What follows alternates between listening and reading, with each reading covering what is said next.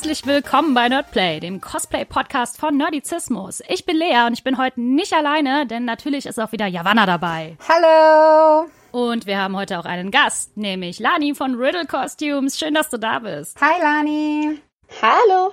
Ja, wir haben richtig Bock, heute ein bisschen über Cosplay zu quatschen. Wenn ihr Lust habt, weitere Folgen von Nerdizismus oder Nerdplay zu hören, dann entdeckt ihr uns auf der Homepage, Spotify und iTunes. Aber jetzt gehen wir mal ins Gespräch und ab zu Lani. Lani, auf einer Skala von 1 bis 10, wie hoch ist denn dein Nerdfaktor? Ah, ich würde schon sagen, so 8,5 bis 9. Oh, 8,5. Spannend. Mhm. Wieso? naja, ich bin schon ziemlich, ziemlich lange ähm, in der Cosplay-Szene verankert, aber mhm. ich habe auch jahrelang im Comicbuchhandel gearbeitet und ich bin ein oh, totaler Seriennerd, ja. Nice. Das ist ja cool, das wusste ich noch gar nicht. Endlich ja. mal eine selbstbewusste, hohe Einschätzung hier bei uns. naja, man will ja nicht die 10 oder die 11 nehmen, weil es gibt immer Themen, die man nicht äh, beherrscht oder wo man immer noch dazulernen kann. Ja, ja, dann kommen auch die mhm. grumpy old Fanboys und äh, zeigen Ja, genau. ja. Aber du bist ja tatsächlich auch schon seit 2002 Cosplayerin. Äh, das ist schon ganz genau, schön lange. Genau, du hast es gerade schon gesagt. Lasst mich zurückrechnen. Ja. Du bist ja auch tatsächlich schon seit 2002 Cosplayerin. Das ist ja schon ganz schön lange. Was hat dich denn damals gereizt, mit dem Hobby anzufangen? Ja, wenn ich zurückrechne, stimmt die Aussage. Das ist schon sehr lange. Ähm, ich habe ich hab das, also mittlerweile habe ich äh, so ein bisschen die Übersicht ja. verloren, wie viele Jahre man schon dabei ist. Also ich bin tatsächlich Tochter einer Schneidermeisterin. Das heißt, oh, wow. ich bin schon sehr, sehr früh mit Karnevalskostümen in Kontakt gekommen, wo meine Mutter gesagt hat, deine Kostümideen werden mir zu aufwendig, bitte mach die doch mal selber. So. Und dann muss ich dazu sagen, dass ich seit meinem fünften Lebensjahr Animes geschaut habe. Da hatte ich zwischendurch mal ein paar ah, Jahre einen Break, aber das kam dann irgendwie zusammen. Und zu dem Zeitpunkt, wo ich mit Cosplay angefangen habe, war das Ganze noch eher was Regionales und das waren mehr so mhm. Jugendtreffen. Und man hatte einfach damals in der Schulzeit nicht wirklich viele Freunde, die das gleiche Hobby geteilt haben. Das kann ich mir sehr ja. gut vorstellen. Ja, und dann kam eins zum anderen. Dann hat man irgendwann bei den Treffen angefangen, sich in die Charaktere nach und nach zu verwandeln und sich das Ganze mit Nähen und so mhm. weiter für die Kostüme selber beizubringen. Kannst du dich dann noch daran erinnern, was so dein erstes Cosplay war? Also ich finde es immer sehr schwer zu sagen, weil du ja auch gerade gesagt hast, dass du ja schon davor, quasi bevor du richtig mit Cosplay angefangen hast, schon Kostüme gemacht hast. Vielleicht weißt du ja noch, was das erste Kostüm war, was du vielleicht mit deiner Mama zusammen gemacht hast und dein erstes Cosplay. Natürlich weiß ich das noch. also mein erstes Cosplay, was meine Mama für mich gemacht hat, war Sailor Jupiter, da war ich sechs. Oh. Ja. Oh. ähm, ich habe das aber, glaube ich, nie wirklich getragen, weil es, glaube ich, nicht fertig geworden ist. Also ich erinnere mich mhm. zumindest nicht daran, dass ich es mal getragen habe. Ähm, zu dem Zeitpunkt habe ich damals mit meiner besten Freundin in ihrem Keller ähm, Cat's Eyes nachgespielt. Auf äh, Rollschuhen und in äh, den Sportklamotten, Aerobic-Klamotten meiner Mutter. Aber das würde ich jetzt tatsächlich nicht als Cosplay zählen. Ähm, wenn man so überlegt, mein eigenes erstes Cosplay, was ich damals noch mit Hilfe meiner Mutter, aber selber genäht. Also sie hat mir das Schnittmuster sozusagen vorbereitet mhm. und ich habe es dann genäht. Ähm, das war Prince of Tennis. Sagt mhm. euch jetzt wahrscheinlich nichts. Es ist ein nee. Anime, ein, ein Sportanime, wo es Dachte ich um, mir schon, dass es ein Sportanime ist. Ja, äh, wo es um Tennis geht halt, ja. So, cool. ja, das war tatsächlich mein erstes. Ja, du hast ganz schön viel gemacht, ey. Richtig krass. Äh, wir haben uns ja auch natürlich deine Seiten und alles angesehen und da ist es uns auch aufgefallen, dass du super viele Genres halt machst, ne? Also natürlich dein tolles Daenerys Cosplay, das wir auch schon live sehen durften. Du machst was aus X-Men, ne? Catwoman, Harley Quinn, Anime. Hast du denn da auch irgendwie liebstes Cosplay oder sagst du, nein, das sind alles meine Babys? nee, tatsächlich das zweite eher nicht. Ähm, also ich bin, ich bin so auch von der Person her generell jemand, der sich sehr, sehr schlecht festlegen will und kann. Mm. Und ich bin auch jemand, ich bin gerne out of the box. Also ich lasse mich nicht gerne in eine Schublade stecken. Ähm, natürlich kann ich das nachvollziehen, wenn jemand da die Liebe dafür hat, zum Beispiel nur Gaming-Cosplay zu machen. Aber das ist für mich einfach von meinem Interessengebiet zu wenig. Also ich habe halt gerne mal Phasen, ja. wo ich Animes schaue. Ich habe mal gerne Phasen, wo ich sage, boah, ich bin so ein Fan von der und der Serie, ich möchte unbedingt dieses Kostüm nach, nachbauen oder nachnähen. Mhm. Ähm, mein liebstes Cosplay, das ist halt schwierig zu sagen. Ich unterteile das in verschiedene äh, Gebiete. Ja, es gibt Cosplays, die sind unglaublich ja. bequem. Es gibt Cosplays, wo ich sage, die kommen unglaublich gut rüber auf Fotos. Und es gibt ja. Cosplays, wo ich sage, die haben mir einfach unglaublich viel Spaß beim ja, Herstellen gemacht. Ähm, mm. Also ich würde schon sagen, als, also aktuell eins meiner liebsten Cosplays ist Raven von Titans weil es einfach unglaublich mm. bequem ist. Es ist, ich habe das innerhalb von ja. fünf Minuten an. Ich kann damit den ganzen Tag rumlaufen auf einer Convention. Ich muss auch immer unterscheiden, habe ich auf der Convention einen Stand oder bin ich eingeladen oder bin ich da privat? Wenn ich privat da bin, dann kann ich jederzeit mm. sagen, ich kann auch ein schwereres, anstrengenderes Cosplay tragen und kann das irgendwann ausziehen oder kann mich mal irgendwo hinsetzen. Da fühle ich mich nicht ganz so beobachtet, wie wenn ich eingeladen bin. Ähm, und ja. Ja, und hinter einem Stand ist auch immer so die Sache, man kann da keine riesen Cosplays tragen, weil man sich hinterm Stand sowieso schon sehr schwer bewegen kann. Ähm, von daher würde ich ansonsten, ja, meine Daenerys, die habe ich halt sehr lange getragen. Ähm, die hat mir sehr, sehr viel Spaß gemacht. Ich bin auch noch nicht so ganz weg von ihr, muss ich gestehen. Äh, da sind schon noch ja. so zwei, drei Outfits, die ich eigentlich irgendwann gerne mal machen würde, auch wenn das Thema jetzt aktuell erstmal durch ist.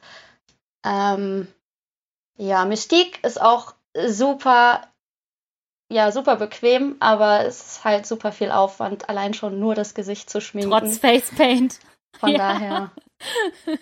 Ja, ansonsten äh, Disney-Prinzessin habe ich da auch noch. Äh, Rapunzel liegt mir einfach von der Charakteristik sehr, sehr. Ähm, mm. die ist eins zu eins wie ich. und äh, das ist natürlich, also für mich ist Cosplay auch immer noch so eine Sache, ähm, dass nicht nur das Kostüm getragen werden muss, sondern dass man auch ein bisschen den Charakter wirklich ja, verinnerlicht, ja, und auch ein bisschen so, wie der Charakter dann halt auch agiert und reagiert. Und das fällt mir bei ihr besonders mhm. leicht. Ja. Ja, also das heißt, du schlüpfst auch immer richtig in die Rolle, wenn du dann auf einer Con in dem Charakter rumläufst. Ja, ich würde sagen, das ähm, kommt ein bisschen auf die Situation an natürlich. Ja, also wenn ich jetzt zum Beispiel Mystique mhm. bin und mir kommt ein Wolverine entgegen, klar, dann bin ich Mystique. Ähm, als Daenerys bin ich halt auch immer die, ja gut, viele Fans würden jetzt sagen Agro-Bitch, aber äh, na, da ist, es gibt Charaktere, die sind halt verhaltener, es gibt Charaktere, ähm, die sind etwas psychopathischer, wie zum Beispiel Harlequin. Ähm, die kann man ich einfach sagen, nicht Harley, den ne? ganzen Tag spielen. Ja, ähm, und je nachdem, ja. wenn man einen Stand hat und man ist Harlequin und es kommen Fans oder Follower auf einen zu, die einen noch nie live gesehen haben, dann will man natürlich auch nicht die Psychopathin raushängen lassen. Ja, natürlich. ja, und dann switcht man immer mal wieder so ein bisschen. Aber ich finde es schön, dass dir das auch Spaß macht, ähm, in diese Rolle zu schlüpfen, weil oft habe ich das Gefühl, dass ähm, für Cosplayer auch das oft einfach nur, ja, ich trage halt das Kostüm, aber ich bin halt immer noch ich selbst. Also es fehlt halt oft dieses Play beim Kostüm. Und es ist schön zu hören, dass du da auch wirklich äh, ja mitmachst und so voll da, dabei bist. Ich äh, muss auch total an deine Daenerys gerade denken, weil wir uns ja begegnet sind auf der CastleCon 2019 war das, meine ich. Und äh, da hattest du auch total diese Attitude einfach, ne? Dieses elegante, ähm, adlige irgendwie, ne? Also ich finde, Genau, ja, genau. Das Wort habe ich gesucht. Danke, Javan. Und das merkt man halt bei dir auch direkt. Ja, das liegt vermutlich daran, dass ich halt einfach noch, ich will nicht sagen von der Generation, aber es ist leider mittlerweile nicht anders zu formulieren, vor Social Media bin. Also es gibt halt einfach Cosplayer, die sind noch damals mit Animex groß geworden. Ähm, da war oh, das Ganze ja. noch sehr viel kleiner und ähm, rein, ja, ich würde schon sagen, es war, es war eigentlich fast nur Deutsch. Also mittlerweile ist das Ganze mhm. so international geworden. Es werden immer mehr internationale Gäste eingeladen auf Anime und Comic-Conventions und ähm, das Ganze ist über Social Media natürlich explodiert und man kann sich natürlich auch viel besser connecten darüber. Aber man hat ja. auf Social Media sehr, sehr häufig einfach nur das Bild und sehr selten eher das Video. Das kommt jetzt eher über dieses TikTok, da bin ich allerdings gar kein Fan von. Ähm, das ist dann vielleicht so die Generation, die jetzt kommt. Ähm, ja, und äh, das ist, also TikTok ist mir einfach ein bisschen zu übertrieben, aber ich ja. finde es trotzdem schön, dass ähm, immer mehr Leute aus dem Cosplay-Bereich eben sich auch an Videos wagen, weil Videos sind sehr, sehr viel schwieriger zu mhm. eher über, übertünchen, sage ich jetzt mal. Also man kann weniger bearbeiten als bei einem Foto, ja, wo Stimmt. man einfach nur ein ja. Bild hat Kontakt und sagt, so. man muss nur aussehen wie in Character und man muss nicht auch noch die Stimme verstellen oder die, die Bewegungen nachahmen oder ja. so. Ja, da kommt jetzt auch das Schauspieltalent wieder ein bisschen mehr dazu, ne? Ja, genau. So wie das auch bei Live-Performances dann der Fall wäre. Ja, man muss auch sagen, ich habe damals, als ich mit Cosplay gestartet habe, mit ein paar Freunden tatsächlich ähm, eine Gruppe gebildet, wo es um, ja, wie sagt man, Theaterstücke ging. Also es war dann so, dass auf mhm. diesen kleinen Conventions, dann irgendwann auch größere Conventions, die Möglichkeit bestand, dass Gruppen eingeladen wurden, die dann eine Stunde oder zwei Stunden auf einer Bühne standen und dann tatsächlich eine Geschichte ah, cool. erzählt haben und äh, Tänze sich dazu überlegt haben und sowas. Und das haben wir halt genutzt und gemacht. Und ähm, uns da dann auch irgendwie alle zwei Wochen am Wochenende zum Training getroffen und sowas, alles komplett privat, immer irgendwo im Garten von irgendwem mm. und da dann wirklich trainiert haben. also das ist quasi die live performte Fanfiction. Ja, genau, so ungefähr, ja. das habe ich aber nicht lange gemacht, aber vielleicht äh, hängt es halt auch noch ein bisschen damit zusammen, ja. Ja, klar, das nimmt man ja auch irgendwo mit, ne? Auf jeden Fall. Wir haben ja auch gerade schon über Conventions geredet. Hast du denn da auch noch eine Lieblingsconvention oder so, weil du da deinen Ursprung hast oder einfach weil es die coolste ist oder weil du am meisten Spaß dort hast? Ja, es gibt ein paar tatsächlich. Ähm, bei mir hat halt alles gestartet mit Anime und Manga, ähm, wo ich aber mhm. mittlerweile sagen muss, da bin ich eine ganze Zeit lang rausgewachsen. Jetzt so seit ein, zwei Jahren habe ich schon wieder so ein, zwei Fandoms gefunden, die mich dann doch interessieren. Aber davor war ich halt sehr, sehr verankert in Comics und dann gab es natürlich die Comic mhm. Conventions, die in Deutschland aufgepoppt sind vor so fünf, sechs Jahren, ähm, die natürlich komplett anders sind. Die sind ganz anders aufgebaut. Aber ich muss sagen, ja. wenn ich jetzt mir so beides mal überlege, dann hätte ich im Anime-Manga-Bereich auf jeden Fall die Dokumi die ist ähm, ja, das dachte ich mir schon sehr fast. gewachsen. äh, da bin ich tatsächlich auch ähm, schon bevor die entstanden ist, befreundet gewesen mit einem der ähm, Organisatoren. Das heißt, ich habe von ganz, ganz Anfang mitbekommen, wie die aus ganz kleinen Babyschuhen gewachsen ist und wie die von einem, mhm. äh, von der Grundschule war das, glaube ich, damals, äh, umgezogen sind in jetzt die Messe Düsseldorf und einfach jedes Jahr nochmal irgendwie 10.000 Besucher gefühlt dazu bekommt. Ähm, und ja, Comic-Cons ähm, tatsächlich, muss ich sagen, so in Erinnerung geblieben ist mir einfach die Comic-Con in Dortmund. Ähm, ja. Weil ich damals, 2016 war das, von denen gebucht worden bin und mit meiner Catwoman und das ging halt ziemlich ab. Ich weiß, es gibt viele, die dann jetzt sagen würden, oh Gott, die Comic-Con, öh, die hat doch so einen schlechten Ruf und ähm, Nö, gar nicht. Wir sind ne, auch Fans. Ja, okay, okay. Also es gibt halt bei uns im Bereich sehr, sehr viele, die halt da schon mal irgendwie Negatives gehört, gelesen haben. gehört und gelesen ist halt nicht dasselbe wie erfahren. Richtig, genau. Und man muss natürlich auch immer beide Seiten sehen. Und äh, ich hatte da ja. als geladener Gast natürlich, ähm, ich bin zwei oder drei Jahre hintereinander eingeladen worden. Und da hatte ich natürlich auch Kontakt zu den Organisatoren und Veranstaltern und den ganzen mhm. Helfern.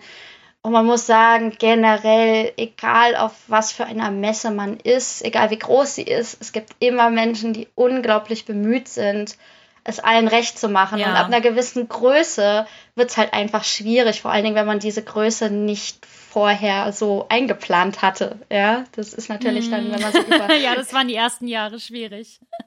ja, genau. da ist man ein bisschen überfordert. Ja, aber das sind so die zwei. Ja. Die Animagic finde ich auch noch sehr schön, weil sie eine der ältesten Anime-Manga-Messen ist in Deutschland. Auch eine der ältesten, die ähm, internationale Gäste einlädt. Da geht es dann aber mehr um äh, japanische Musiker zum Beispiel, die Anime-Openings mhm. gesungen haben oder Synchronsprecher oder so. Ähm, die ist ja. tatsächlich ewig, also die hat damals gestartet in, oh Gott, ich hoffe, ich sage jetzt nichts Falsches, ich glaube Karlsruhe und ist dann nach Bonn gezogen und ich bin tatsächlich damals ähm, dann in Bonn jedes Jahr dahin gefahren ähm, es war auch mhm. die erste Messe, wo ich tatsächlich mir damals ein Hotel genommen habe und sowas.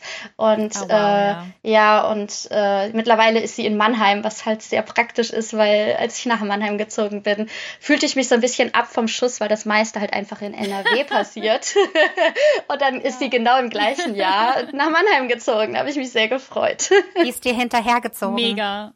Sozusagen. Ja. Ja, sag mal, Lani, wie ist denn das eigentlich, wenn man ähm, als Cosplay-Gast auf eine Con eingeladen wird? Ist es da so, dass man vorher vielleicht von den Con-Leuten Kostümwünsche oder sowas gestellt bekommt? Also, dass sie vielleicht sagen so, ja, wir würden voll gerne, dass du, ich weiß auch nicht, deine Harley Quinn mitbringst? Oder ist es eher so, dass du dir das auch komplett aussuchen darfst? Wie läuft so eine Buchung überhaupt ab? Na, es kommt ein bisschen auf die Größe ähm, der Messe oder der Convention an. Es gibt kleinere Conventions, die freuen sich einfach, wenn man zusagt und sagt, hier, das Einzige, was ich irgendwie möchte, ist ein Stand und die Anfahrtskosten. Und es kommt natürlich auch ein bisschen auf die mhm. Entfernung an. Ja, also wenn ich jetzt natürlich fünf Stunden für die Messe fahren muss, ist der Aufwand natürlich viel höher, als wenn die Messe direkt um die Ecke ja, ist. Es gibt auch sehr, sehr viele Messen, gerade die größeren Messen, ähm, die Bedingungen stellen von Anfang an. Ja, also natürlich wird so eine Anfrage erstmal gestellt von wegen, wie viel äh, möchtest du da an Gage und so weiter. Ähm, aber mit einer Gage kommen natürlich auch immer Bedingungen. Es kommen natürlich auch Verpflichtungen mit einer Gage. Das finde ich auch sehr wichtig, dass man die einhält. Ähm, meistens ist es tatsächlich so, dass eine Convention natürlich sowieso erst auf einen aufmerksam wird wegen eines speziellen Kostüms und dann ist natürlich auch gerade dieses Kostüm gefragt. Wenn diese. Messe allerdings auch länger als zwei Tage ist, dann kann es auch schon mal sein, dass tatsächlich gefordert wird, anhand der Höhe der Gage natürlich, dass sogar noch ein extra Cosplay für diese Messe erstellt wird. Ah, wow. Okay, mhm. also das hattest du auch schon mal, dass jemand quasi gesagt hat, bitte mach doch dieses Kostüm für die Con. Ja, also man kriegt dann tatsächlich so einen Vertrag vorgelegt, wo dann halt alle Bedingungen für beide Seiten drin stehen.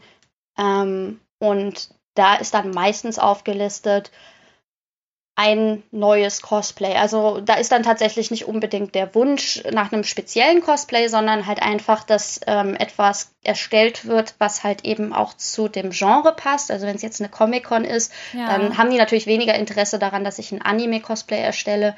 Und dann muss das natürlich, natürlich, auch ein bisschen dokumentiert werden, sodass man halt auf Instagram natürlich verlinkt, sodass die ein bisschen mehr Reichweite darüber bekommen. Manche wollen auch, dass man Videos davon macht, wie man das erstellt und die dann natürlich ja. zu Werbezwecken nutzen und sowas, ja. Ah, cool. Mhm.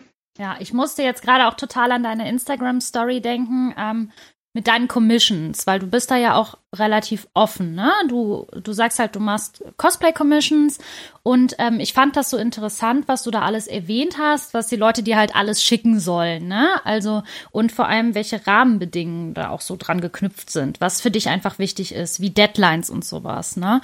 Ähm, ist es denn anders, eine Commission für eine Con zu machen, als für ähm, jemanden, der halt privat das bei dir anfragt? Ja, total.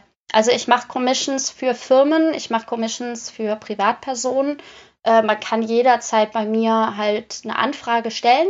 Ähm, dazu braucht man im Prinzip einfach nur ein paar Referenzbilder, den Namen des, des, des Charakters, sodass ich den vielleicht nochmal zur Not googeln könnte und äh, vielleicht auch, was weiß ich, den Namen des Spiels oder der Serie oder so, weil man muss natürlich auch sagen, ich habe nicht so viel Zeit, um leider, leider, leider nicht so viel Zeit, um alles zu gucken und zu kennen.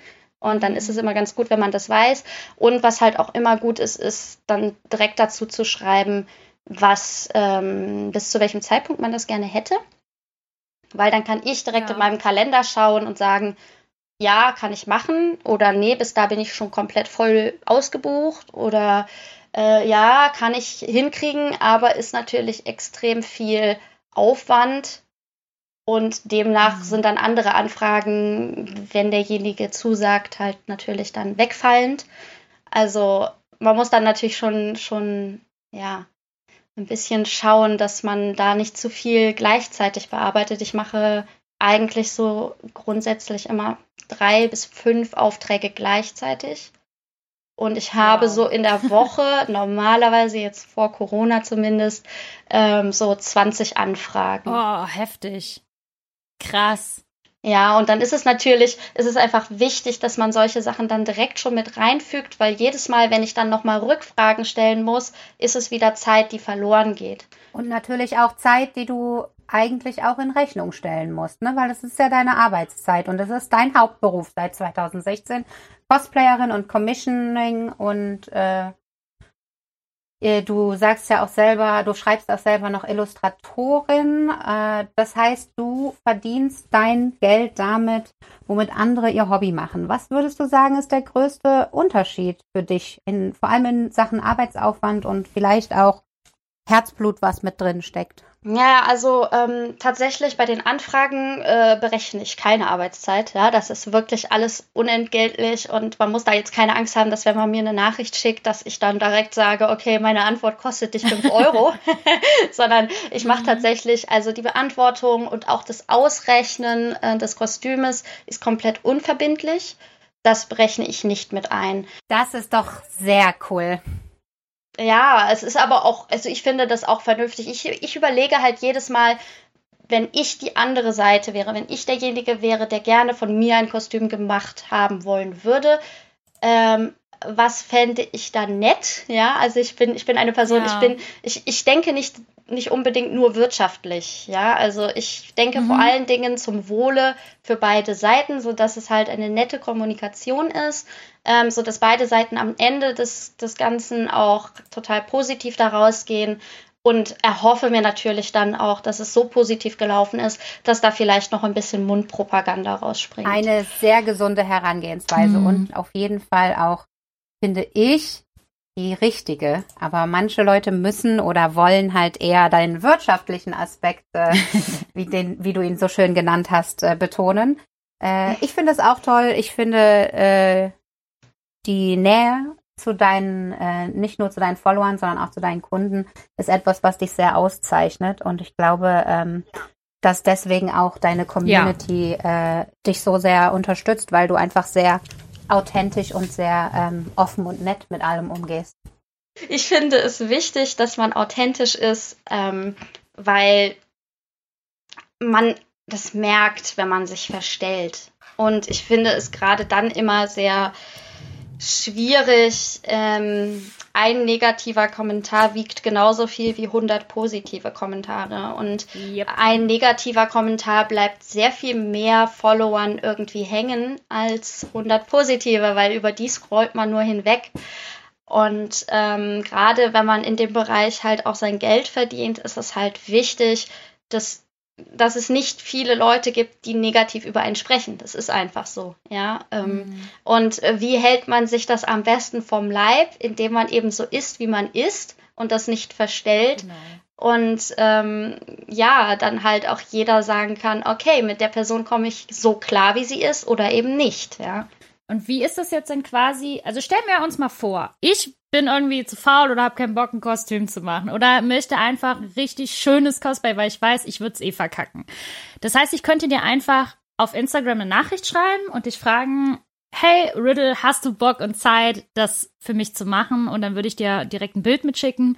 Ähm, und dann sagst du ja oder nein.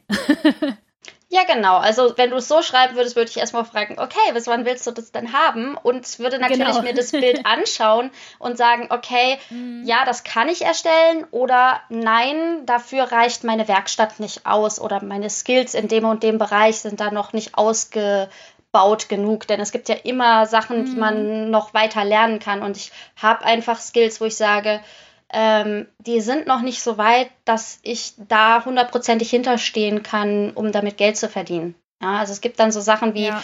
ich bringe, ich versuche mir jedes Jahr zwei neue Techniken beizubringen. Für 2020 war das zum Beispiel eigentlich angedacht, ähm, Arbeiten mit Latex zum Beispiel äh, und Lederarbeiten, oh. ja, also so wirklich cool. traditionelle handwerkliche Lederarbeiten.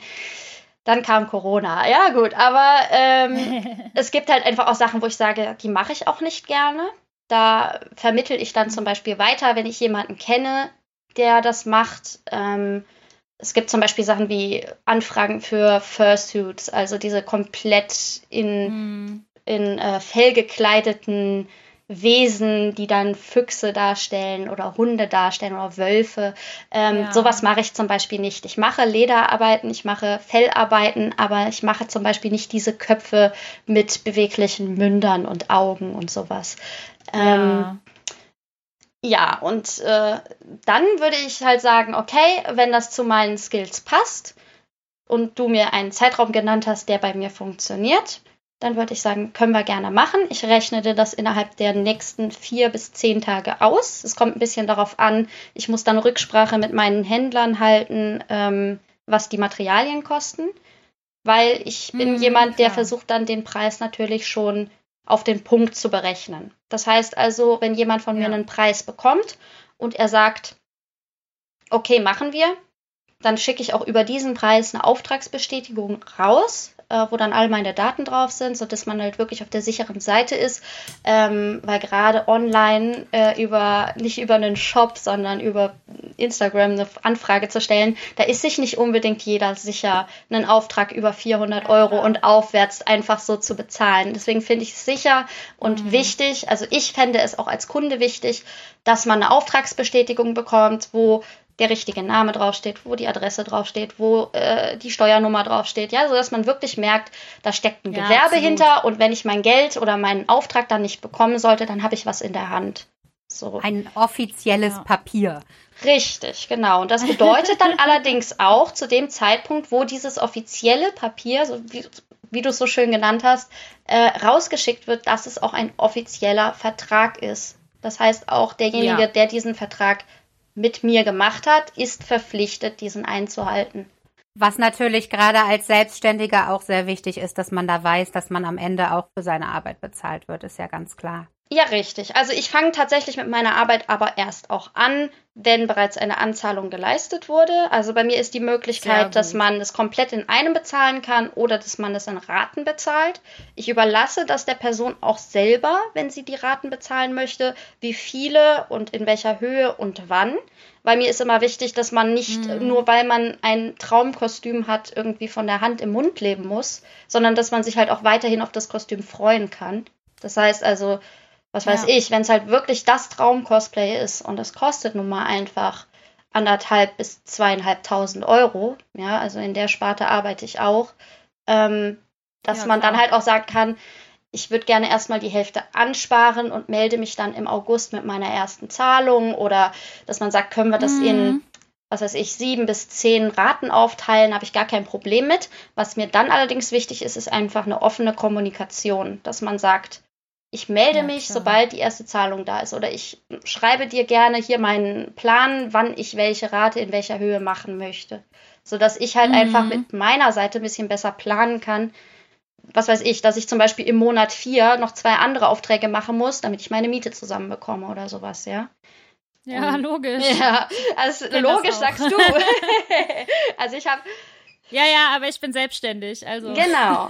Ja, und das muss man, aber weißt du, das, ich finde das halt auch wichtig, dass man das genau so den Leuten kommuniziert, weil ich bin halt auch ja. jahrelang Angestellte gewesen Und wenn man nicht selbstständig ist, dann hat man nicht unbedingt das Bild davon, wie es ist als Selbstständiger. Das und das muss man den Leuten halt einfach klipp und klar sagen. Und dann gibt es meistens auch keine Probleme. Ich finde das auch wunderbar, wie offen du mhm. gerade mit uns darüber sprichst, weil ich auch glaube, dass es wirklich viele Leute Voll nicht cool. wissen und nicht kennen. Und ich finde das einen wunderbaren Einblick gerade in deine Arbeit. Und ich muss sagen, äh, du bist ich find's auch deine so Offenheit und dein, dein äh, Herangehensweise und wie du deine Kommunikation mit deinen Kunden beschreibst, äh, äh, klingt für mich nach äh, Traum, äh, wie nennt man das? Auftragnehmer. Traum, äh, ja. äh, Shop. Traumauftrag nehmen. Auftrag, ja. Versucht er gerade ein äh, also, neues, neues äh, Top-Wort 2020 ja. zu erfinden. Ja, Mann. Buzzwords. genau. nee, aber weißt du, ich finde es super, weil ich habe auch direkt so ne, ich denke mir jetzt halt, okay, wenn ich, wenn ich mein Cosplay nicht selber nähen will, dann frage ich dich. das finde ich nämlich total toll, wie du da dran gehst.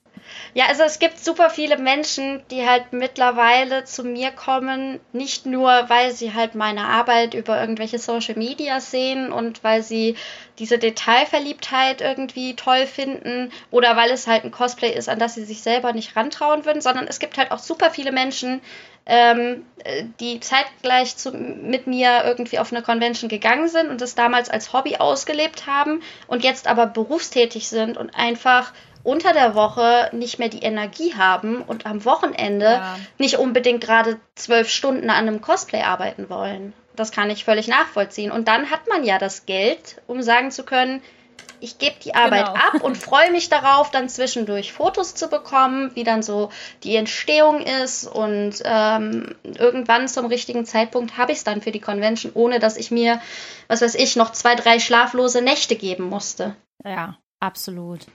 Wie hat es denn so damals bei dir angefangen? Also ich kenne das ja von der Selbstständigkeit, das ist meistens nicht von heute auf morgen, sondern es ist eher so ein Prozess und irgendwann sagt man, okay, ich mache das jetzt sowieso und dann kann ich das halt auch selbstständig machen. Wie war das denn bei dir?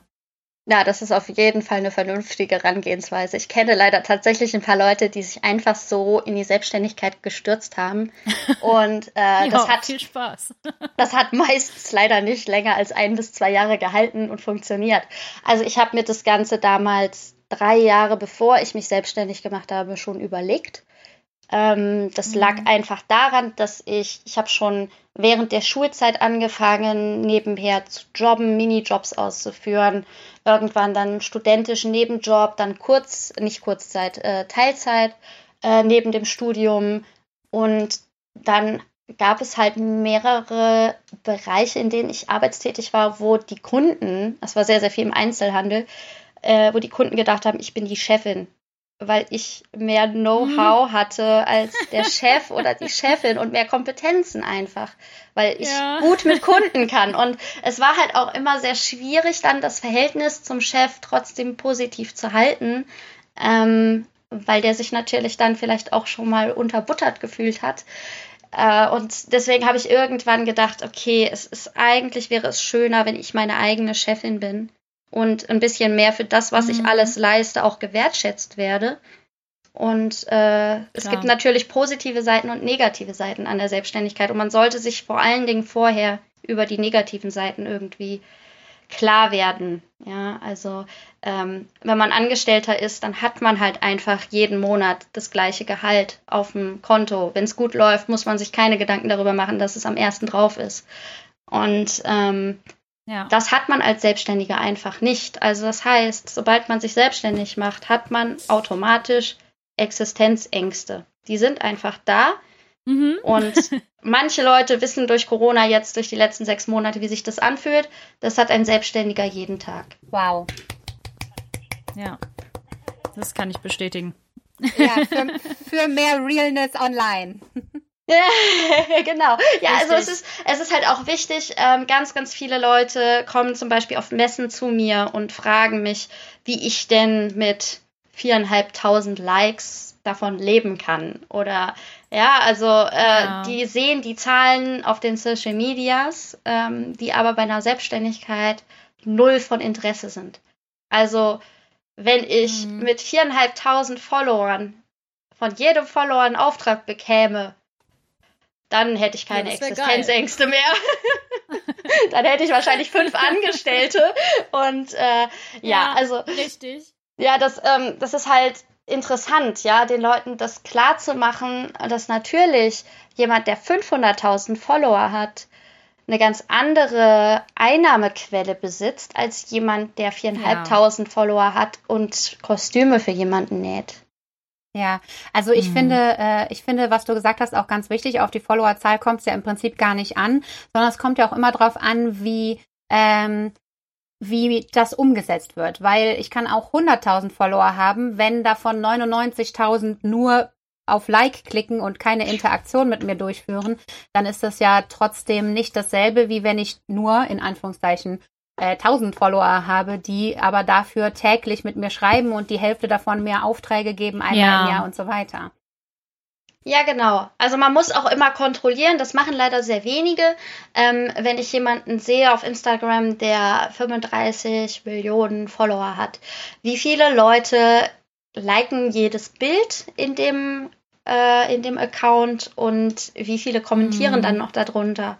Wenn es ein Prozent von den Leuten ist, der kommentiert, dann sind das auch alles reale ähm, oder gute Followerzahlen, sage ich jetzt mal, weil es gibt ja mittlerweile sehr, sehr viele Accounts, die dann auch Followerzahlen kaufen oder die gecatcht mm. werden. Täglich bekomme ich irgendwelche Anfragen, hier und hier könnt ihr mehr Follower bekommen und das sind alles echte ja, ja. Accounts und so ein Kram, ja. Aber was will ich denn mit Accounts, die mir folgen, die von irgendwo aus der Welt sind, die weder Englisch noch mm. Deutsch sprechen, die gar kein Interesse an meinem Fachgebiet haben. Also es bringt mir doch nichts, 100.000 Follower zu haben, wenn dann nur 100 Leute mein Foto liken und nur zwei Leute kommentieren. Genau. Das sieht genau. doch auch nicht echt aus. Ja, das ist das halt ist leider halt, auch ein ne? Problem von der äh, von der Kapitalisierung der Social Media natürlich, weil viele Firmen, die Kooperationen anbieten, da natürlich auch total fixiert auf diese Zahlen sind. Ne? Da ist das, glaube ich, kommt das alles her, dass man überhaupt auch selber dann so drauf fixiert wird. Ich finde es sehr schön, dass du den Schwerpunkt mehr auf die äh, ja, Authentizität deiner Follower legst äh, und nicht einfach die mm. Anzahl an blinden Schäfchen, sag ich mal.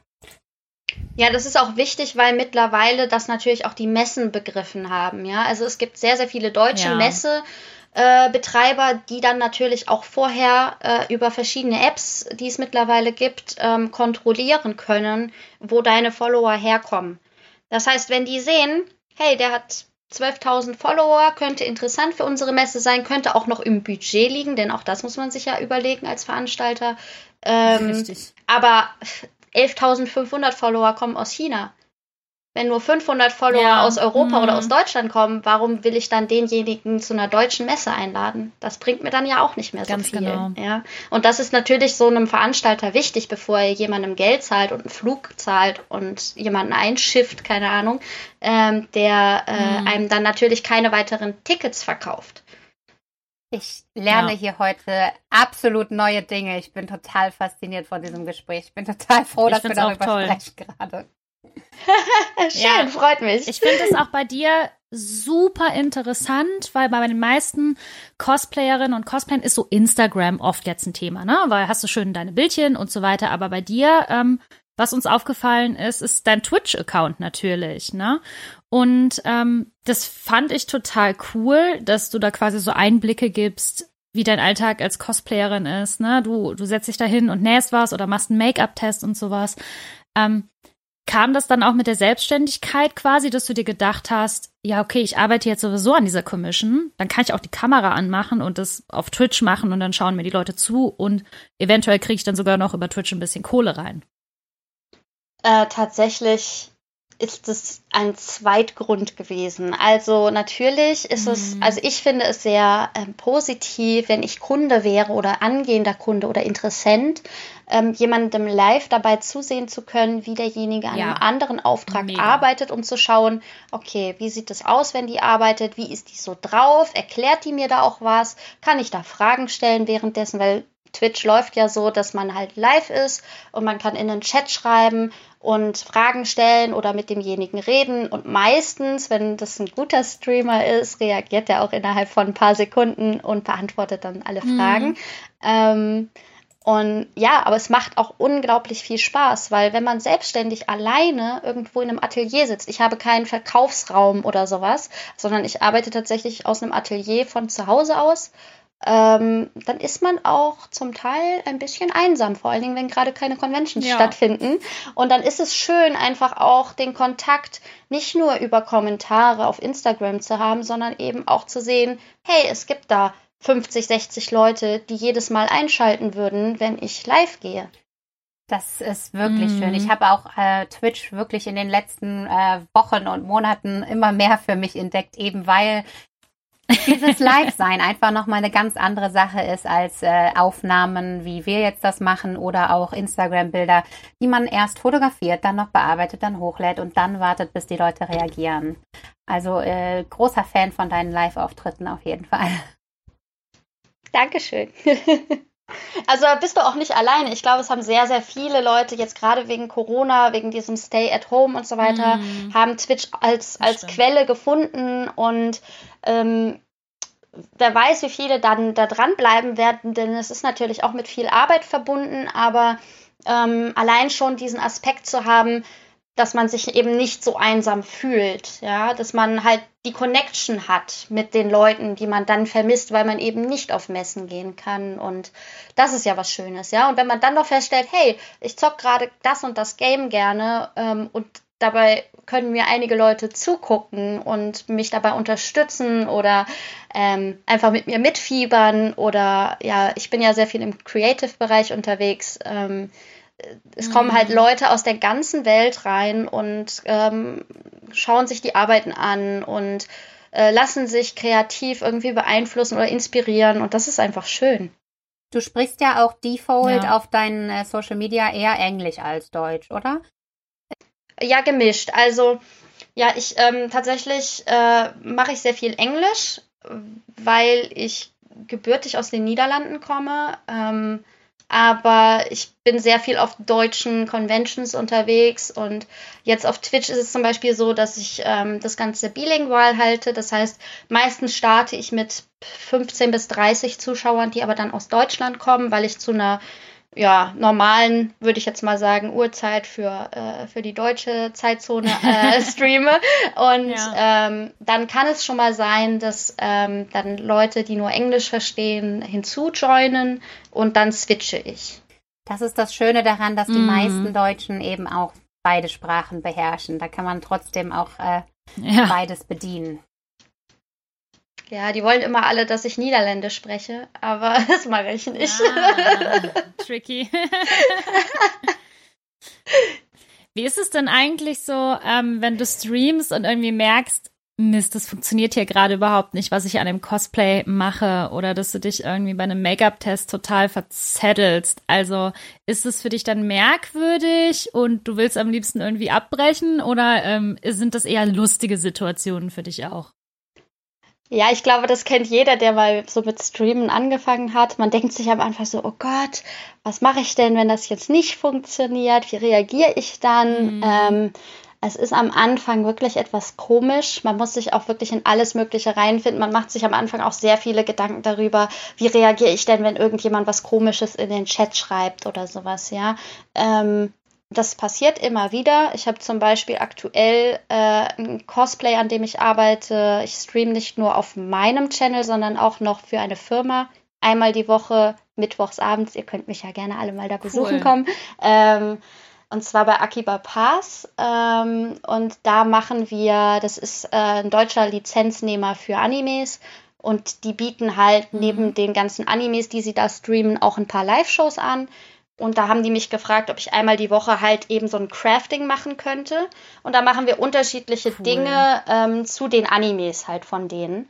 Und aktuell sitzen wir an einem kompletten ja. Cosplay und ich bin nur am Fluchen, weil wow. alles schief geht.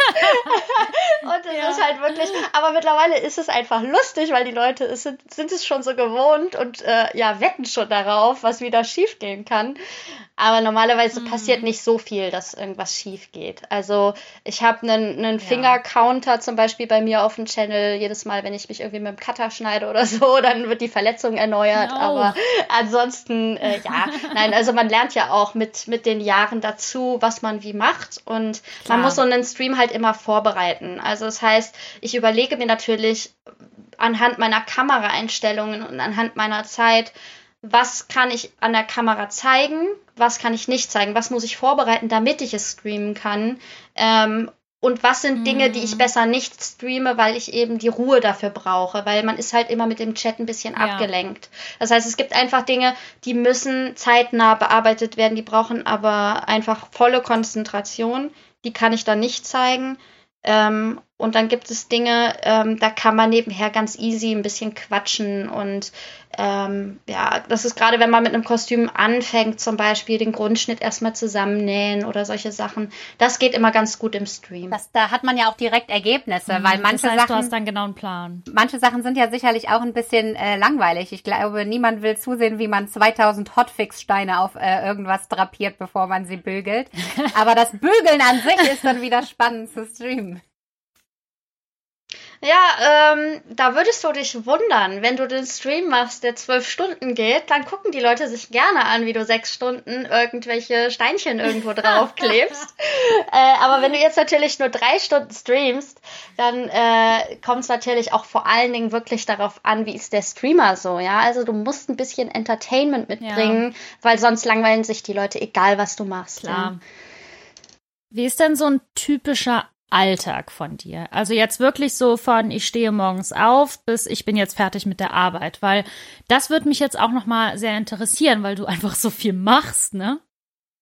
Ja, also ich bin Workaholic. Ähm, ich stehe ja. meistens meistens zwischen sieben und acht Uhr auf und mhm. habe dann meinen Kaffee und eventuell, sehr, sehr häufig lasse ich mein Frühstück aus. Das, also Frühstücken ganz in Ruhe mache ich eigentlich nur am Wochenende.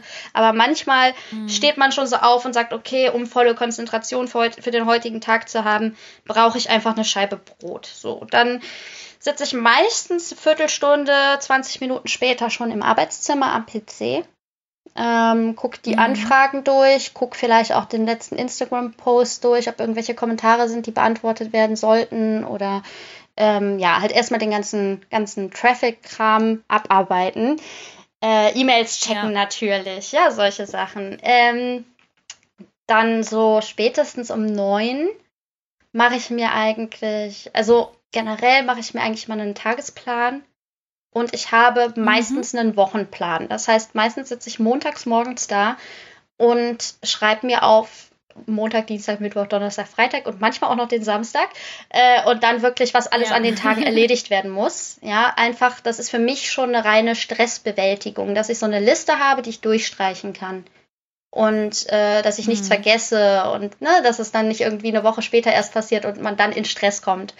So, und ähm, ja, dann fange ich an, meine Sachen abzuarbeiten. Und dann mache ich meistens so zwischen 12, 13 Uhr irgendwie Mittagspause. Es kann aber auch manchmal sein, dass es erst halb vier ist. Also ich habe da jetzt keine genaue Uhrzeit, wo ich sage, so, jetzt lege ich alles beiseite und mache mir mein Mittagessen. Ähm, dann kommen die Streams dazu. Meine Streams gehen meistens entweder von 15 bis 19 Uhr oder von 14 bis 18 Uhr. Also ich mache meistens immer so vier wow. Stunden. Ähm, da wow, wird natürlich wow. irgendwie auch was bearbeitet, was halt in den Alltag integriert werden muss. Ja, ähm, ja es kann aber auch schon mal sein, dass eben gerade nichts da ist, was irgendwie streamable ist. Ja, und dann kann es auch schon mal sein, es müssen mhm. halt auch mhm. andere Dinge gerade für Twitch bearbeitet werden, wie zum Beispiel Emotes machen oder irgendwas zeichnen oder dann halt wirklich mal einen Make-up-Test zu machen. Das ist dann für mich dann mehr so ein Privatstream, würde ich sagen. Ja, das ist dann weniger Arbeit. Mhm. Äh, was aber auch bedeutet, wenn ich so einen Stream mache, fehlen mir vier Arbeitsstunden, die dann wieder hinten dran gehangen werden ja. müssen. So, also ich bin meistens, wenn man mal sagt, so wirklich arbeitstätig von halb neun bis 20, 21 Uhr. Wow. Ja. Krass. Ja, also, also man, man darf auch nicht erwarten, dass Selbstständigkeit sich von alleine bezahlt und dass man halt weniger arbeiten muss, Nee, als wenn man natürlich in einem Angestelltenverhältnis ist.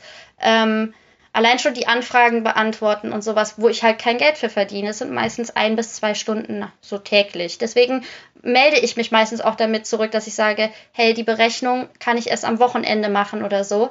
Die mache ich dann tatsächlich außerhalb meiner Arbeitszeit, weil ich sonst nicht dazu komme. Hm. Und äh, ja, die Zeit fehlt ja ansonsten wiederum an den Aufträgen, die bereits bestätigt wurden, die hier abgearbeitet werden müssen. Und ja, also normal ist so, das Ding ist halt auch, du willst ja nicht nur für andere arbeiten, sondern du willst ja auch noch ein bisschen was für dich machen, weil auf der nächsten Messe möchtest du ja Richtig. auch wieder ein neues Cosplay ja, präsentieren. Und das muss halt Ja. auch irgendwann noch gemacht werden. Und äh, ja, deswegen, also so zwischen 10 und 12 Stunden täglich ist eigentlich schon so mein Hammer. Arbeitstag. Dein ja. Arbeitspensum. Kriegst du denn das überhaupt dann noch hin, Cosplays nur für dich zu machen? Also worauf du wirklich einfach Bock hast? Ja, ist schwierig. Ich stelle meine eigenen Sachen natürlich immer hinten an. Ja, als erstes kommen natürlich Arbeitgeber. Äh, Arbeit, ja, Arbeitgeber sind es ja für mich dann im Endeffekt, also Auftraggeber. ähm, Ja. also es ist meistens so, dass natürlich normalerweise äh, Conventions stattfinden und dann ähm, ist die Deadline meistens auch in der Woche vor der Convention. So. Und ähm, Hm. Das bedeutet, dass wenn ich selber zu der gleichen Convention gehe und ein neues Cosplay haben möchte, meistens mein Cosplay in den zwei Tagen vor der Convention entsteht. ja, fühle ich. Ja. Ja, das mit den zwei Tage vor der Convention kennen wir auf jeden Fall aus unserem Privatbereich. Auch wenn wir für niemand anderen Kostüme machen müssen, landen unsere immer in der Nacht vorher nochmal auf dem Basteltisch.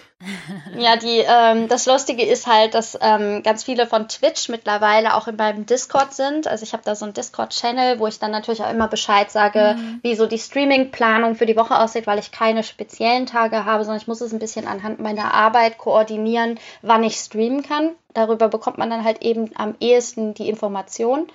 Ähm, und es ist mittlerweile eine ganz süße, nette Familie geworden, würde ich jetzt mal so sagen, äh, die sich natürlich über Gott und die Welt dann auf dem Discord-Channel unterhält. Äh, man kriegt dann da zum Beispiel auch Unterstützung, wenn man irgendwelche Fragen zu Cosplays hat oder man kann seine eigenen Cosplay-Fotos dann da hochstellen und dann reagiert natürlich die Community da drauf. Also alles so, was man halt über den Twitch-Chat natürlich nicht machen kann. Und die kennen das mittlerweile schon, wenn eine Convention stattfindet, dann gibt's eine Nachtschicht. Ähm, dann sitze ich dann mit den Leuten nachts äh, im Voice-Chat und äh, oder manchmal auch nicht im Voice-Chat, dann ist es wirklich nur Text. Und dann kann man, je nachdem, wie man halt selber noch Zeit hat und Schlafmöglichkeit braucht, äh, ja, noch mit dabei sein und mir beim Verzweifeln oder beim Abarbeiten Schön. dann ja zuhören und zulesen, ja. Das klingt echt super toll, weil wir haben dann manchmal das Problem gehabt, dass man eben irgendwie müde wird und eben nicht mehr. Und dann ist es vielleicht ganz nett, jemand zu wissen, dass da andere Leute sind, äh, vor allem auch Profis wie du, die auch noch kurz vorher äh, arbeiten müssen. Das motiviert dann vielleicht noch mal kurz durchzuhalten. Ja, wobei ich muss sagen, ich habe da meine Einstellung echt geändert. Also ähm, ich rede jetzt auch gerade wirklich nur von den Conventions, wo ich privat bin. Ja, also wenn es jetzt um eine Convention geht, wo ich Ja, eingeladen bin und da wird natürlich verlangt, dass da ein Cosplay neu gemacht wird, da kannst du natürlich nicht in der letzten Nacht noch den ganzen Content liefern. Das bringt der Convention ja dann nichts. Ähm, aber wenn es jetzt so eine Genau. private Con ist, äh, wo ich dann halt wirklich noch kurz vorher mir überlege, hey, ich habe ja irgendwie noch zwei Tage Zeit, ich könnte ja noch ein neues Cosplay machen. Was käme denn da in Sinn? Wo habe ich denn da noch eine Perücke für da und habe ich auch die Kontaktlinsen dafür? Äh, oder bringt mir Amazon Prime da gerade noch was? Ähm, und dann wird halt meistens noch irgendwas ja runtergearbeitet. Aber ich bin da auch ganz konsequent, die Qualität muss dann schon stimmen. Also ich will da jetzt keine unsauberen Ja, Nähte oder irgendwas haben, auch wenn es an mir selber sitzt. Ähm, das muss schon gut sitzen und das muss waschbar sein und das muss schon meine Qualität auch irgendwie repräsentieren. Und ähm, wenn es in der Zeit nicht machbar ist, dann ist das zwar deprimierend, aber dann ist das so. Und dann wird das Cosplay halt nicht fertiggestellt und dann wird es auch nicht mitgenommen, weil dann hat es halt eine andere Convention, wo es dann seine Zeit für gibt. Das finde ich gut, dass du das auch so sagen kannst, weil ich habe das bei mir selber, dass wenn irgendeine Con ansteht, dann will ich das dafür fertig haben, komme was wolle, auch wenn ich drei Tage nicht schlafe und das ist, das sollte man nicht tun. ja, vor allen Dingen, man sieht es leider meistens dann, wenn man es dann, also wenn man ja. wirklich im Zeitstress ist, dann hat man ja auch keine Möglichkeit, es vorher mal anzuprobieren. Das heißt, man trägt es wahrscheinlich dann wirklich das allererste Mal an dem Tag morgens im Hotel und mm. merkt dann, oh, da sitzt es nicht richtig und oh, da komme ich gar nicht richtig gut rein oder raus und oh, da habe ich mir keine Gedanken drüber gemacht. Ähm, sehr häufig hat man ja. dann auch das Problem, dass wenn man auf der Messe selber ist, das Kostüm schon zur Hälfte auseinanderfällt oder nicht richtig sitzt oder ne, andauernd was mhm. verrutscht und äh, man einfach schon nach zwei Stunden keine Lust mehr hat, es zu tragen. Ganz häufig gehen auch noch irgendwelche Sachen kaputt. Und ja, bei ganz vielen Details denkt man sich so, boah, hätte ich da noch mal einen Tag mehr Zeit gehabt, um das anders zu machen. Und das ist einfach schade, vor allen Dingen, wenn man halt das Kostüm, ja, ich sag jetzt mal, klar just for fun trägt, aber natürlich auch schon Fotos damit machen mm. möchte oder so und sich dann bei den Fotos nachher denkt, boah, die Qualität der Fotos ist super schön, aber das und das Detail ärgert mich total, weil man sieht, dass ich da nicht ja. gut gearbeitet habe. Ne, so, und ja, und du hast natürlich, jedes Kostüm, das du trägst, ist natürlich auch ein Aushängeschild für deine Arbeit. Dementsprechend musst, ja. möchtest du natürlich auch deinen Qualitätsstandard in deinen privaten Kostümen haben. Ja, klar, genau. Wie sieht denn das so jetzt bei dir überhaupt in der Zukunft aus? Ne? Ich meine, dieses Jahr, die Cons sind alle abgesagt. Es sollen ja noch welche im Winter stattfinden. Muss man halt abwarten. Hast du dieses Jahr noch irgendwelche ganz bestimmten Pläne für deinen Job? Äh, ja, also ich ziehe ganz spontan nächsten Monat um. Äh, ich werde mein, Atel werd mein Atelier vergrößern, äh, weil es einfach nötig ist. Ah, schön. Äh, 2019 lief halt super gut für mich. Also generell muss man sagen, ähm, man muss natürlich den, äh, auf gut Deutsch gesagt, den Arsch hochkriegen, wenn man sich selbstständig macht und schauen, dass es halt immer bergauf geht. Ich habe auch damals gesagt, als ich mich selbstständig gemacht habe, mhm. ich gebe dem Ganzen fünf Jahre, dann muss ich das von alleine tragen, ohne dass ich irgendwie noch Werbung schalten muss oder irgendwas. Ansonsten kann ich jederzeit wieder ja. zurück in ein Angestelltenverhältnis gehen. Also ich habe das einfach als Chance gesehen, wo ich gesagt habe, wenn du es nicht versuchst, weißt du nicht, wie es funktioniert und ob es nicht funktioniert. Ähm, und genau. ja. Wenn man mir 2019 gesagt hätte, dass 2020 dafür, also für mich äh, so aussehen würde, dass ich nur für Playmobil arbeite und Masken nähe, hätte ich gelacht. Ja, weil das so normalerweise nicht so meine Branche ist, aber das hat halt ja. tatsächlich ganz gut funktioniert letztes Jahr und dieses Jahr. Und ich hatte letztes Jahr tatsächlich noch eine Anfrage von HBO für Game of Thrones, äh, bei der ähm, Promotion für die achte Staffel als Daenerys unterwegs zu sein in NRW. Und ja, das waren natürlich dann nochmal so zwei, drei Glücksgriffe, die mir für 2020 halt echt den Stress genommen haben. Ähm, ja, mhm. es ist natürlich so, dass wenn keine Conventions sind, bleiben natürlich auch die Nachfragen für Kostüme aus. Ähm, ich hatte auch ein paar, die tatsächlich eigentlich bereits einen Auftrag bekommen haben, also wo halt auch eine Deadline drin war, wo schon die Auftragsbestätigung geschrieben war und alles, die dann gesagt haben, hey, wir würden gerne den Auftrag zurückziehen, weil wir wollten es nur für die und die Con und die findet jetzt nicht statt. Ist natürlich eigentlich ein Vertragsbruch, aber in dem Fall habe ich gesagt, hey, kann ich nachvollziehen, wenn du es wirklich nur für die eine Convention haben wolltest, dann ist das natürlich unglaublich viel Geld, was dann da unnütz wäre. Ja, äh, da bin ich halt auch Mensch, ja, da sage ich halt auch, okay, wenn die Leute gerade selber auf Kurzzeit gestellt sind oder ähm, Jobprobleme haben oder Geldprobleme haben, ähm, dann kann ich nicht sagen, hey, aber du hast einen Vertrag bei mir unterschrieben. Ja, also das kann ich dann mit meinem Gewissen nicht vereinbaren. Und ähm, mhm. aber ansonsten, ich habe halt ähm, ein paar Auftraggeberinnen und Auftraggeber, die regelmäßig zu mir kommen, ähm, die trotzdem weiterhin ihre Aufträge bei mir machen lassen, die gesagt haben, ganz ehrlich, ich nutze die Zeit dann jetzt und stelle eine größere Anfrage bei dir, für die du dann mehr Zeit hast, die ich dann nächstes Jahr einfach ja. das, das komplette Jahr trage. Ähm, und die Aufträge arbeite ich weiter ab und da habe ich jetzt noch vorm, vorm Umzug habe ich noch drei Cosplays hier stehen, die jetzt noch weg müssen. Und ja, ich habe auch schon jetzt wieder die ersten Anfragen eben für Ende des Jahres für die paar Conventions, die halt trotzdem unter den Bedingungen irgendwie stattfinden wollen. Und es gibt natürlich auch mhm. noch tatsächlich Leute, die Cosplay wirklich nur für Instagram und für Patreon oder sowas machen, Ja. äh, die tatsächlich dann sagen, ich hätte gerne das Cosplay trotzdem noch zur gleichen Deadline, weil ich damit ein Fotoshooting geplant Mhm. habe oder sowas. Ne? Also das geht schon. Ja. Wow. Also du hast gut zu tun auf jeden Fall noch. Ja, ich bin ja auch breit gefächert. Also ich mache ja tatsächlich nicht nur Ja. die Commissions, sondern ich mache halt eben auch noch das Streaming und da kann ich natürlich die Zeit dann auch nutzen und sagen, gut, wenn halt keine weiteren ähm, Bestätigungen für Anfragen reinkommen, dann kann ich die Zeit nutzen und äh, meine eigenen Cosplay-Pläne vielleicht mal voranbringen, dass ich dann für nächstes Jahr, wenn Conventions wieder stattfinden, wieder was Neues auf der Stange habe, was ich präsentieren kann. Äh, wozu ich sonst vielleicht eigentlich nicht komme. Also auch mal ein paar größere Dinge, wo halt nicht nur irgendwie innerhalb von zwei Tagen was genäht werden muss, sondern wo vielleicht auch Rüstungsteile dabei sind oder ja, komplizierte Details oder so. Also wenn man natürlich gerade am Anfang seiner Selbstständigkeit steht, dann ist es sehr schwierig, wenn man erstmal gucken muss, dass man seinen Monatslohn überhaupt reinbekommt und Ja, dass man nicht in klar. die Miesen gerät. Ähm, aber wenn man so ein bisschen Rücklagen gebildet hat über die Jahre, ähm, dann geht das schon. Dann kann man sich auch ein bisschen darauf Ja. Äh, ja, konzentrieren, schon mal irgendwie zu überlegen, wie, wie soll denn dein Stand nächstes Jahr überhaupt aussehen? Warst du damit überhaupt zufrieden die letzten Mhm. Jahre? Willst du da nicht mal was investieren und mal komplettes neues Design nächstes Jahr anbieten oder sowas? Ja. Ja. Ja, mega cool, Lani. Ich finde es mega interessant. Das sind mega Aussichten auch für nächstes Jahr, vor allem, dass du da auch schon so viel drüber Ja. nachdenkst. Und du kannst ja deine, deine Masken auch immer noch mit auf die Convention nehmen und die da noch Tatsächlich habe ich mir überlegt, ähm, ich habe das aus, mit den Masken wirklich nur aus der Not gemacht. Also ich habe das von Februar bis April angeboten. Das heißt so bis zwei Wochen nachdem die Maskenpflicht eingeführt wurde. Ähm, ich habe mehrere hundert Stück genäht. Ich habe irgendwann aufgehört zu Wow. zählen. Ähm, ich habe es aber auch wirklich eigentlich nur gemacht, weil ich einen Post in meiner Story gemacht hatte für eine Bekannte, die hier in Mannheim ein Stoffgeschäft hat. Der habe ich ausgeholfen, weil natürlich die Einzelhandel ja einen Monat lang schließen mussten und sie natürlich gucken musste, wie sie sich über Wasser hält und ihre Mitarbeiter vor allen Dingen weiter beschäftigen kann. Und da hatte ich einen Post gemacht.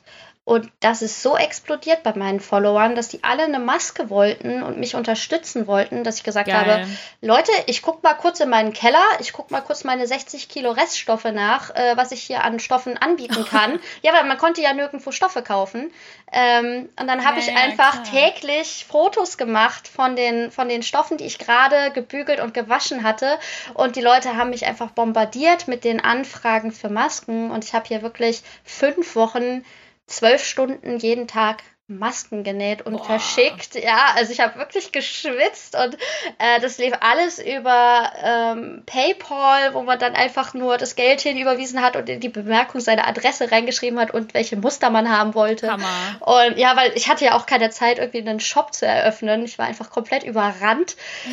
Und äh, aber ich habe halt auch das Gute drin gesehen, weil es wirklich zu einer Zeit war, wo es noch nicht vonnöten war. Das heißt, es waren alles Leute, die das selber unterstützen wollten, die das alles selber positiv sahen und die einfach gesagt haben, hey, ich möchte einfach keine, kein Risiko für andere sein, ich möchte andere schützen und ich kann auch noch jemanden unterstützen, äh, dem ich gerne folge. So, ja. Und dann hat man irgendwann gemerkt, als die Maskenpflicht eingesetzt wurde, dann kamen plötzlich Anfragen rein, die halt einfach gezwungen waren und die halt eigentlich das Geld nicht gerne ausgeben wollten. Und dann macht das natürlich auch nicht mehr so den Spaß, ja.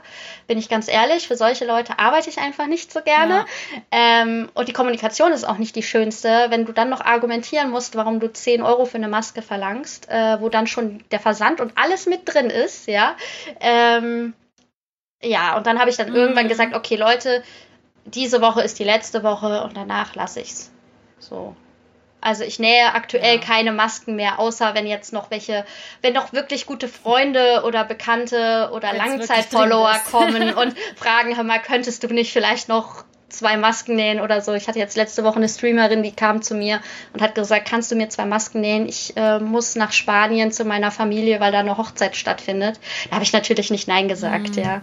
So, aber ansonsten habe ich mir tatsächlich überlegt, dass ich die Leute, die mich da eben so unterstützt haben, nächstes Jahr vielleicht ein bisschen belohnen möchte, indem ich sage, ja, also wenn ihr bei mir 2020 eine Maske bestellt habt, dann kommt doch mit dieser Maske auf die und die Convention an meinem Stand vorbei und dann kriegen die irgendwas Cooles, ja, als wenn es ein Rabatt ist oder, oh. oder irgendeine Kleinigkeit oder so, einfach nur als Dankeschön. Voll schön.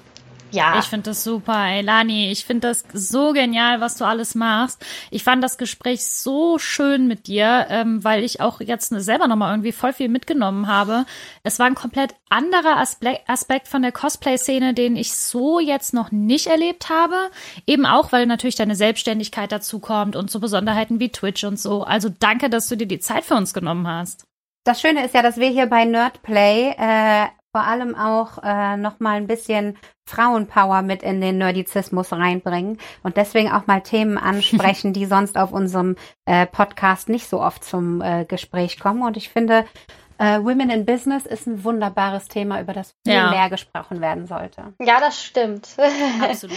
Also ich finde es generell äh, ist halt schon zu sehen, dass ähm, die weibliche Sparte im Nerd-Bereich halt schon wächst. Ja, also ähm, wenn man noch überlegt, so vor 10, 15 Jahren auf Messen, äh, gerade im Cosplay-Bereich waren es fast nur Frauen, aber in den anderen Bereichen war natürlich äh, die Männerschaft eher dominant.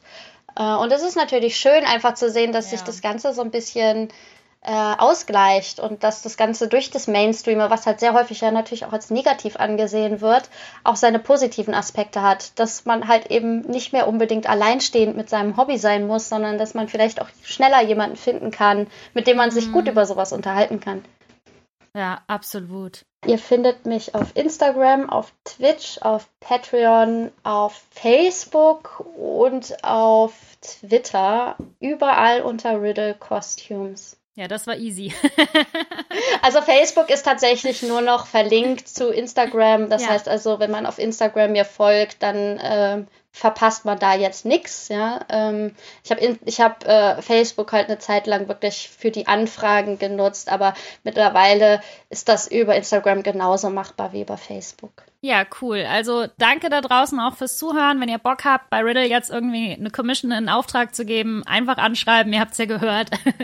Am besten mit einer Deadline, ganz wichtig. Und ich würde sagen, danke an dich, Lani, danke an Yavi und Danke an alle fürs Zuhören. Wenn ihr Bock habt, mehr über Nerdplay zu erfahren, dann schaut auf unserer Website vorbei bei den Nerdizisten. Ihr findet unseren Podcast überall, wo es Podcasts gibt. Und wenn ihr Bock habt, mehr über Hipster Fangirl Fashion zu erfahren, dann äh, checkt uns auf Instagram aus und bis bald, würde ich sagen. Tschüss. Tschüss. Dankeschön. Ciao.